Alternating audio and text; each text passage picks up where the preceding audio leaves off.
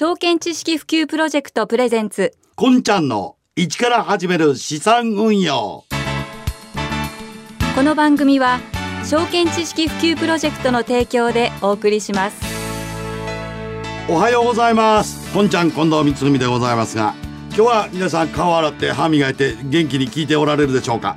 先週お願いした通りでございますこの番組はぼーっとして聞いてると損する番組でございます。シャキッと目を覚ましてお願いしたいのでございます、えー、証券知識普及プロジェクトプレゼンツこんちゃんの一から始める資産運用ということになっております、えー、資産運用に役立つ知識を深めていくためのお話ということになるわけでございます。先週ではライフプランとマネープランというのを伺いましたですけどもまあ私もですね先週も申し上げてましたようにですねマネープランライフプランいずれも持ち合わせておりませんでした。そこで、えー、今日に行けるかどうかというところなんですが今日からは具体的に行きますからねしっかりついてきてくださいね。まあこういうものをいろいろえー、分かっていくためにはやっぱりファイナンシャルプランナーというような方の力がいるわけです。そこでファイナンシャルプランナーの高橋優子さんです。お願いします。はいおはようございます、はい、高橋優子です。ちゃんと顔洗ってきましたよ。そうでしょ？う、はい、私もね 今さっき歯磨いてうがいしてね、えー、トイレも行ってきました。バッチリです。大丈夫です。さて今日はどんなお話なんですか？今日はですね貯蓄と投資というテーマでお話ししたいなと思っております。なるほど。貯蓄と投資その違いってまずなんだかわかりますか？貯蓄っていうのは、はい、いわゆる亀の中にこう金を貯めてですね あ畳の下に隠しておくやつね。え投資というのはですねえー、まあその市鉢でですね、えー、いわゆる競馬の馬券を買うとかですねそういうのが投資。うん、三十点って感じですかね。点。貯蓄はですね、ああ若干近いですかね。まあコツコツお金を貯めたり守っていくっていう感じでしょうか。はいはい、亀の中に貯めておいても銀行預金に預けていただいても大丈夫です。はい、お金を確実に貯めていくという感覚になります。うんうん、まあ今あるお金がね大きく増えることはないんですけれども、使わなければ減ることもないですよね。人をバカにしてる その通りやんそんなその通りです。はい。で一方投資は決して一攫千金を狙うものではございません。あのー、あそう。そうですよ。貯蓄のねお金を貯めるっていう感覚にプラスしてお金を育てるという方向に積極的にシフトチェンジするっていうものでしょうか、うん、でも失敗すれば逆に減ってしまうっていうこともあります。ということはあんまりあのなんか欲張ってはいけないそうですね。地道にやんなさいと。地道にお金を大事に育てていくという感覚です。なるほど。身近な例で言いますとお金の他にも自分の価値を高めるために資格を取ったりですとか、うん、習い事をして教養を高めることも自己投資って言いますよね。なるほど。つまり投資の本質というのは将来の夢だとか目標ライフイベントに備えて時間をかけながら現在とのギャップを埋めていくことつまりは自分やお金を育てていく方向の一つなんです。なるほどね。ということは自分のそのまあ老後も見通して、はいどれぐらいのお金をどれぐらいの時までに貯めてでどういう時にどれぐらい投資をするかっていうことを分けてこうやっていかないかんということなんです？まあ、投資で一番大事なことがその自分の将来像や目的を考えて決めることなんです。まあ、目的とそれまでの期間が決まって初めてどんな手段で投資をしていくかという話になります。スタートはそこからなんですよ。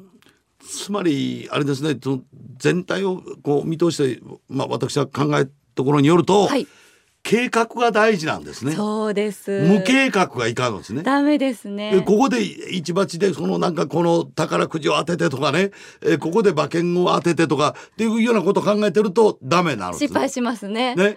そういうことをしないで。そうです。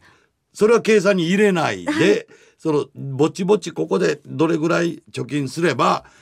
どういうふうになっていくということを考えていきなさいということなんですね。あの旅行行くに旅行の計画を立てる時と同じなんですね、はい、どこに行きたい、うん、じゃあどうやって行こう、うん、新幹線で行くか飛行機で行くか、うん、それとも節約して高速バスに乗る、夜行バスに乗る、でも時間もかかるしちょっと精神的にも辛いよね？っていう感じに、手段をの選び方によってお金の増え方って変わってくるんですね。ということはね、うん、まあ僕ら具体的に言えば、はい、お金を増やすっていうのは何を目標にどれぐらいを目標にお金を増やしていくことを考えていけばいいんですか？そうですね。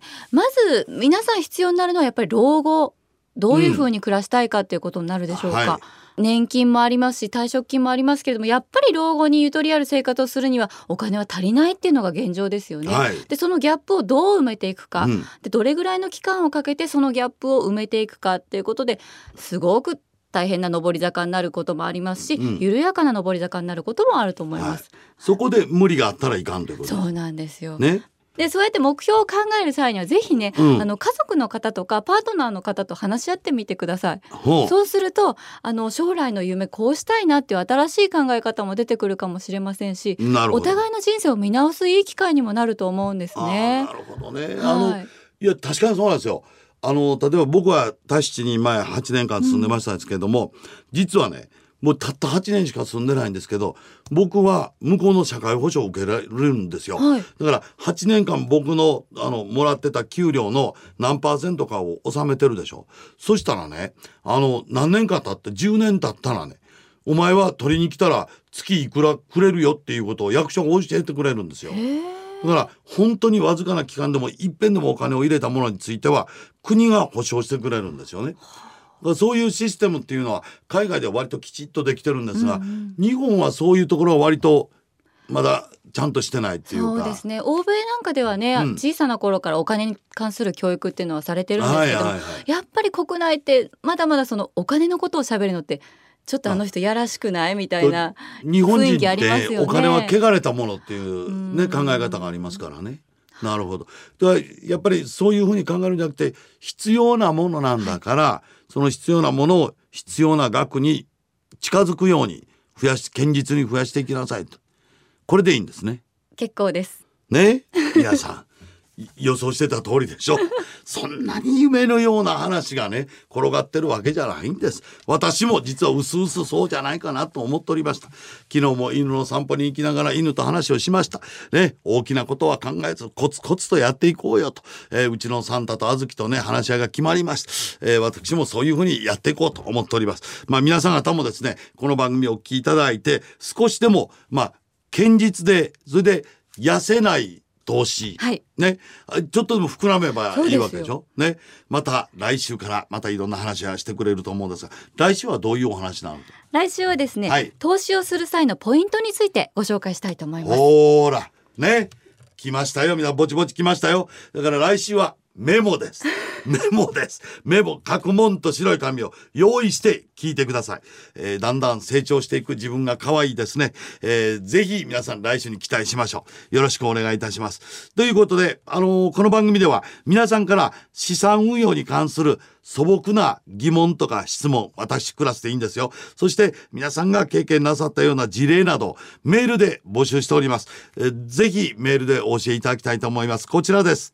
メールアドレスは1からアットマーク mbs1179.com 小文字で ICHIKARA アットマーク mbs1179.com です。皆様からのメールをお待ちしています。はい。というところでお送りしてまいりました。こんちゃんの一から始める資産運用。あっという間にお別れの時間が近づいてまいります。ぼっとしててはダメです。ぜひ来週はですね、投資する際のポイントですから、えー書くものと紙と用意してお聞きいただきますように。えーお相手はこんちゃん近藤光文と、高橋優子でした。それではまた来週までごきげんよう。さよなら。この番組は証券知識普及プロジェクトの提供でお送りしました。